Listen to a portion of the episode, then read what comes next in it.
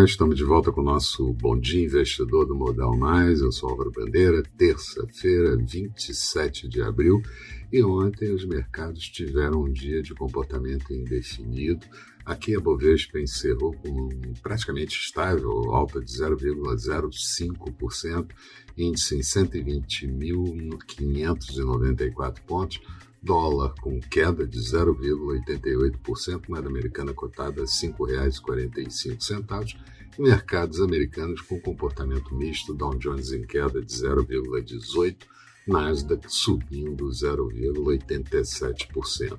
Hoje o dia começando pesado, as bolsas asiáticas encerraram praticamente todas em queda.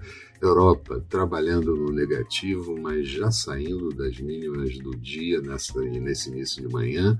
E futuros do mercado americano trabalhavam com comportamento misto e agora passaram para o positivo. Aqui vai ser difícil conseguir não acompanhar os mercados no exterior, mesmo com balanço de vale anunciado ontem bastante positivo, mas já dentro das expectativas dos investidores. Vamos precisar de fluxo de recursos e uma agenda positiva para o dia, principalmente no que diz respeito à inflação.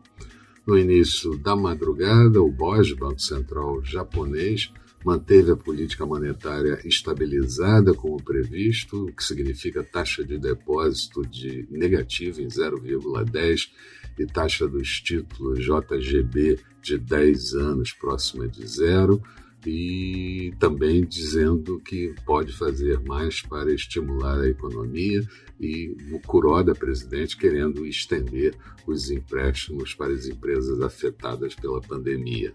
Na China, tivemos a divulgação do lucro industrial do mês de março, ele cresceu 92,3% no comparativo anual e no primeiro trimestre cresceu 137% também no comparativo anual. E a Standard Poor's manteve a classificação de risco do Canadá em AAA e expectativa estável para o período.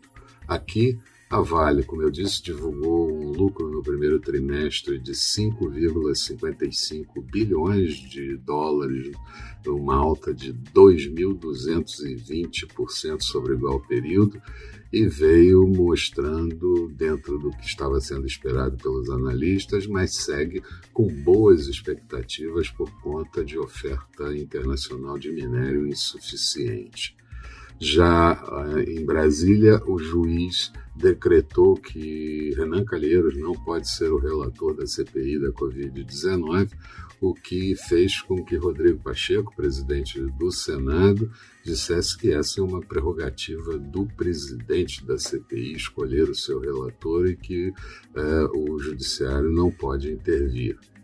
Bom, uh, o Brasil também tem hoje um calote com os organismos internacionais de pagamento de mensalidade de, de, sobre a sua participação de cerca de 10 bilhões de reais e isso claramente pode afetar direito de voto nas reuniões. Falando da agenda do dia, vamos ter daqui a pouquinho a divulgação do INCC, Índice Nacional da Construção Civil, do mês de abril.